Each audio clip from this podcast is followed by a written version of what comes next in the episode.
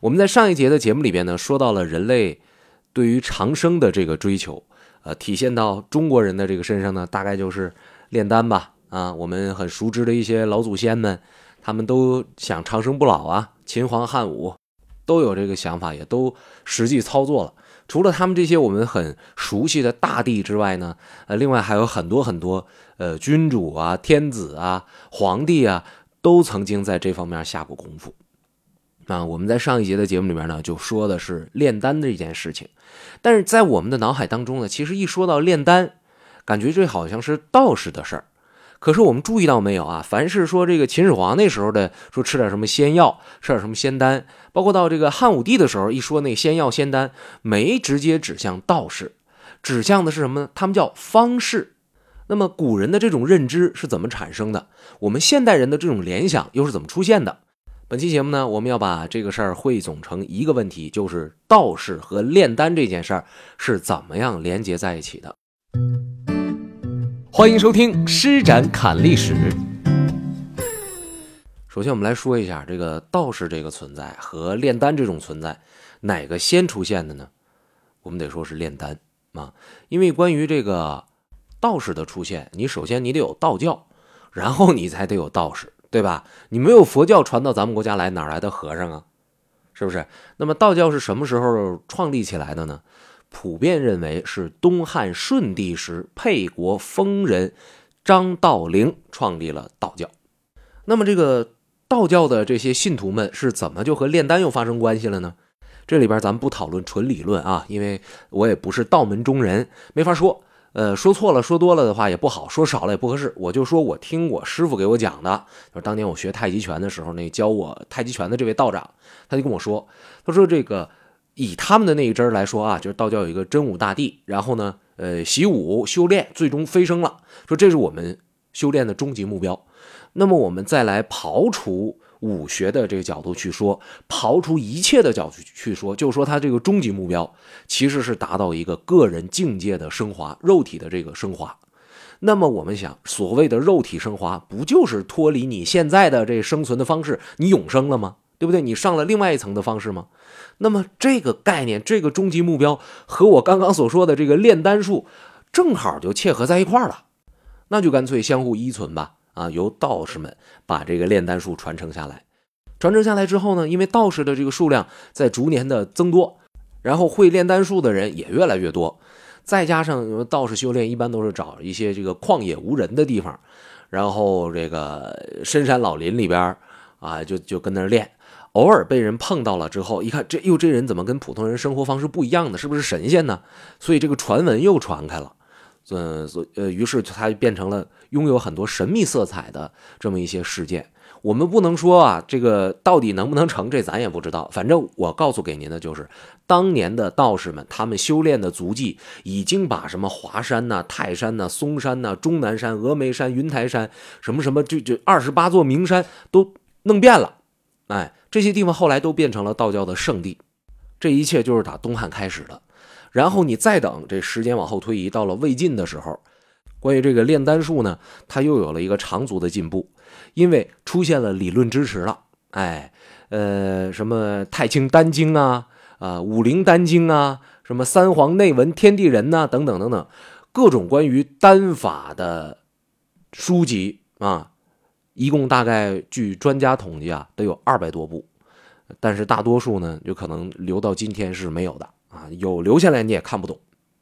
我曾经还是讲我自己的例子啊，我带着无比虔诚的，就是去学一点新鲜事物的这个心态，我去找了一些啊这个武当山的道长们，然后跟他们去交流，然后看了一下他们的典籍，但是实在崩溃的是，就是根本就看不懂。哎，我记得以前曾经看过这个电影里边呢，就说，呃，当然是贬义的说啊，说你这是什么呀？这看不明白，鬼画符嘛，就说乱七八糟的看不懂。我看那些典籍的时候，真是也有这感觉，这是啥呀？画的，就这说那话呀，也听不太明白。但是你起码能认识那个字儿，但是他画那些图讲的那个道理，真是很难很难啊！我我问了身边很多朋友，就是当包括我们那个一些道长，人人家也说呢，说这东西也是多少年没有人能够研习透了啊，反正这就是传下来的，你们看看感受感受就行了。所以我们讲啊，这中间若干的典籍就已经失传了。啊，当然呢，后来在东晋有一个非常著名的人，他叫葛洪，呃，这个人身份比较特殊，他是一个大道士。同时呢，也叫炼丹家。在与此同时呢，他还是一个医生。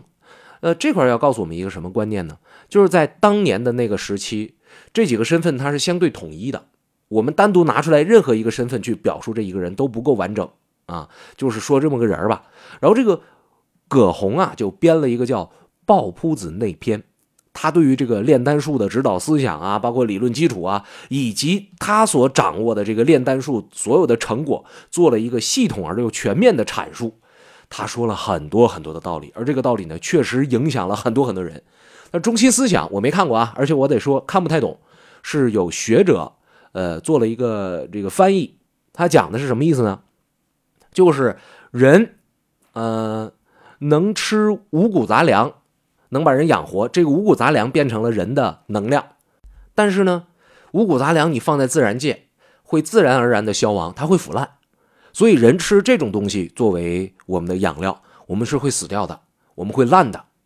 可是自然界不烂的东西是什么呢？是那些金属，是那些石头啊，矿物质，这些东西在自然界不烂。假如我们能够把它吃进去，吸取它的能量，我们的人的身体不就有机会也变得不腐烂？能够一直存在着吗？哎，这个理念你一听啊，特别有说服力，对吧？人讲的有道理啊。当然，前提是人们不知道那个时候人的这个消化系统的极限是什么。他总觉着这个好像是无极限的，我肯定能用什么办法能够突破这件事儿。那么我们说，现代医学能够告诉给我们，人体什么东西可以吸收得了，什么东西不能够吸收得了。古人是没有这种认知的，所以说很多很多的，呃，传说也好啊，迷信也好啊，或者是这个并非特别科学的想法也好啊，都是当年的那些人们在不知道某些现代科学已经证明了的事情的前提之下，他们想到的。我们没法说那些人呢，他他就傻，得说当时他们也是聪明人了，只不过他们不了解现代这种知识。所以当有些人跟我讲说，展哥，我们好像丢了很多很多东西。其实这里边呢，既有我们作为传承人的这个呃失误，也有什么呢？也有有些东西它其实是自然而然的被历史淘汰了，出现新东西，出现新玩意儿了，这是这样子。那么我们这是说的这个葛洪当年提出这些理论，影响非常的深广，甚至于在他过世之后的一千多年。人们才在实践之中慢慢的觉悟啊，发现这个不对啊，这好像真不行，这吃了真死人，哎，这是这么一个情况。那么后来这一千多年是怎么发展的呢？哎，在魏晋之后，中国的炼丹术就迎来了一个鼎盛时期，这是我国的这个唐代。首先来说，唐代怎么着了呢？它的这个文化的交流啊，更加的丰富啊，再加上整个唐王朝的社会生产力的这个发展。都有长足的进步，经济也繁荣。还有一点非常重要，就是道教在当时的政治上是非常得势的。怎么得势的呢？我给大家说一件事儿啊，你知道道教它是对外宣称是这个老子是他们的这个创始人，然后老子被考证，他的这个姓名是什么呢？有一个说法说他姓李名耳。哎，那么唐王朝由谁来建立的呀？老李家呀，所以老李家就想哦，道教现在影响力大，那么我说我是这个道教教祖的后裔，那么是不是就会好一点呢？所以唐王朝当时从政治需要的这个角度出发，他曾经一度实行着尊道义其他信仰的这么一个政策，就我主力推这个道教，你们都信他的，哎，他们的祖师爷和我们是是是本家，他是这么一个说法。但是今天我们要讲呢，到底是道教这边的公关人员先找的皇室，还是李唐王朝的公关人员先找的道教的公关人员？他们一起搞的这个策划，这不得而知了。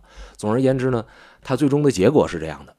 而且我们一定要说，就是不光是呃从政治需要，历代的皇帝啊，就唐朝的皇帝，基本上都宠信过方士，而且都热衷过神仙方术，追求过长生不老的这个丹药。当然，我们回头再来说呢，整个李唐王朝也确实有那么一些时期是推崇佛教的。不过这也是因为政治需要。关于这个故事呢，我也曾经在《狠人武则天》的这个专辑里边做一个详细的讲解。啊，他为什么要这么做？他这么做了之后带来了一个什么样的后果？朋友们有兴趣的话，可以去搜一搜我以前的节目。好了，那我们说唐朝的这些皇帝们，他喜欢追求长生，他推崇这个推崇那个，然后就吃这个丹药。那么结果如何呢？不但没有长生，反而死得特别快。根据古代的史学家的记载啊，唐朝有很多皇帝是吃丹药死的啊，其中有太宗、宪宗、穆宗、武宗、宣宗等等等等，这都是因为丹药这个事儿暴毙，因为这个。炼丹这东西在唐药，呃，唐代的时候仍然是含有重金属的，什么铅呐、汞啊、砷呐等等一系列的这些原料，所以你吃它你怎么能不死呢？唐代有一个文学家叫做韩愈，我前两天就讲这个科举考试的时候提过他，说韩愈就曾经亲眼见过他的同僚们吃这个丹药，啊，吃完丹药之后怎么着了呢？比方啊，工部尚书归登服水银得病。唾血数十年一闭，什么意思？就是这个汞啊中毒了，吐血，吐了好几十年死了。还有那个金武大将军李道古食柳蜜丹药五十死海上，这是韩愈看着他就写下来了。好，那么按我们的这个感觉，说你韩愈，你眼睁睁的看人家被这些金石丹药所误所伤。你是不是你就得离这玩意儿远点你也不傻，你那么大个学士，那么大个才，是不是得躲得远远的？但是偏偏不，哎，他自个儿也吃。白居易呢有一首诗叫做《思旧》，这里边就写说：“退之就是韩愈，服硫磺，一病气不全，呃，就是生病了啊，到死也没好啊。微之恋秋时，这是元稹，未老身何然？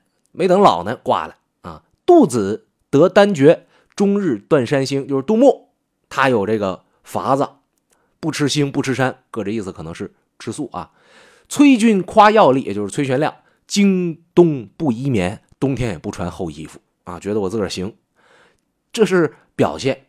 但是你听这个崔玄亮还有杜牧，好像挺厉害，是吧？啊，他这个是不是得到了啊？是不是这个受益了呢？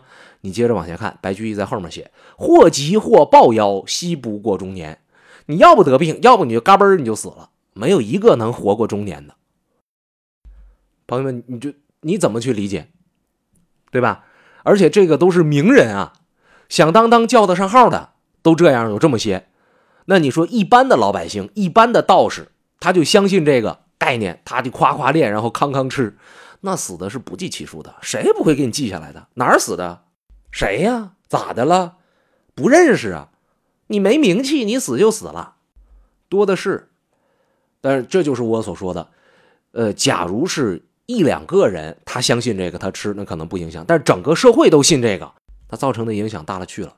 所以，我们今天再回头看，觉得他们当时特别愚昧。可是，如果把你扔在当时，你的思想境界没到，你对科学的了解不到，你认为这就是真的，那你同样，对吧？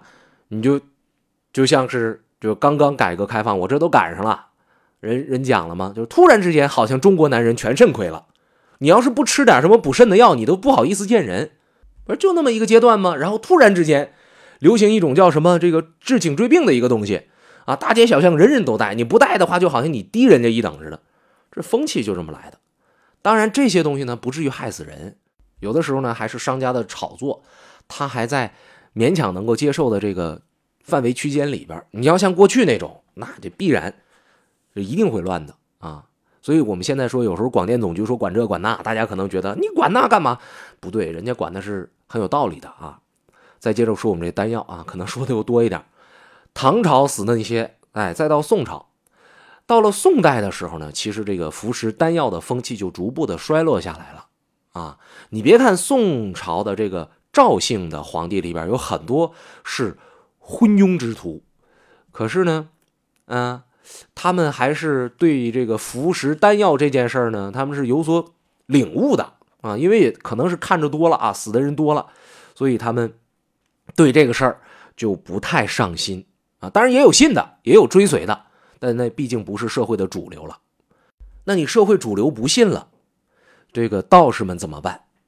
我们总得要生存嘛，是吧？你这个不信了，那我怎么办呢？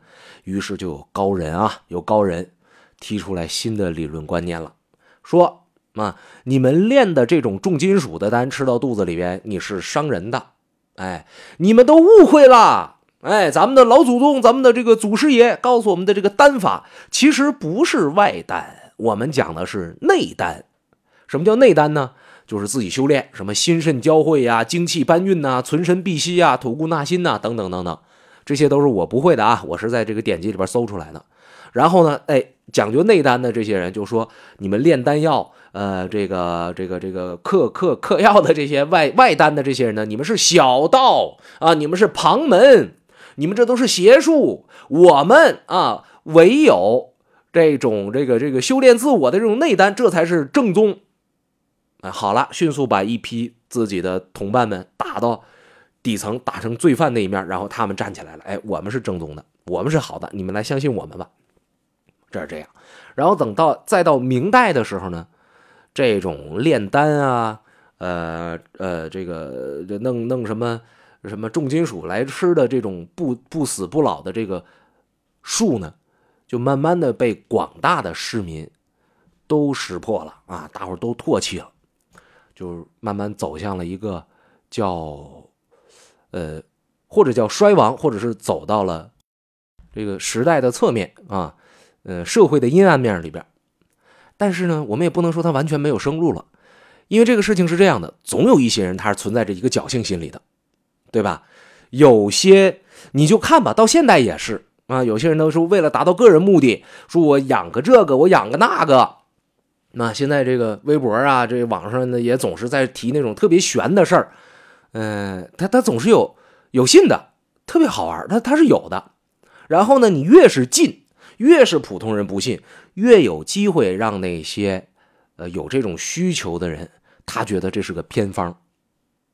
我曾经亲身经历过一件事我身边有一个好朋友生病了，非常严重，然后医院呢就给他治呢，治了好长好长时间，呃，效果也并不太好。于是他就找各式各样的偏方，据说当时把我们吉林省他能找到的，只要听说过他就去，去完了之后呢，就就吃人家的各种药。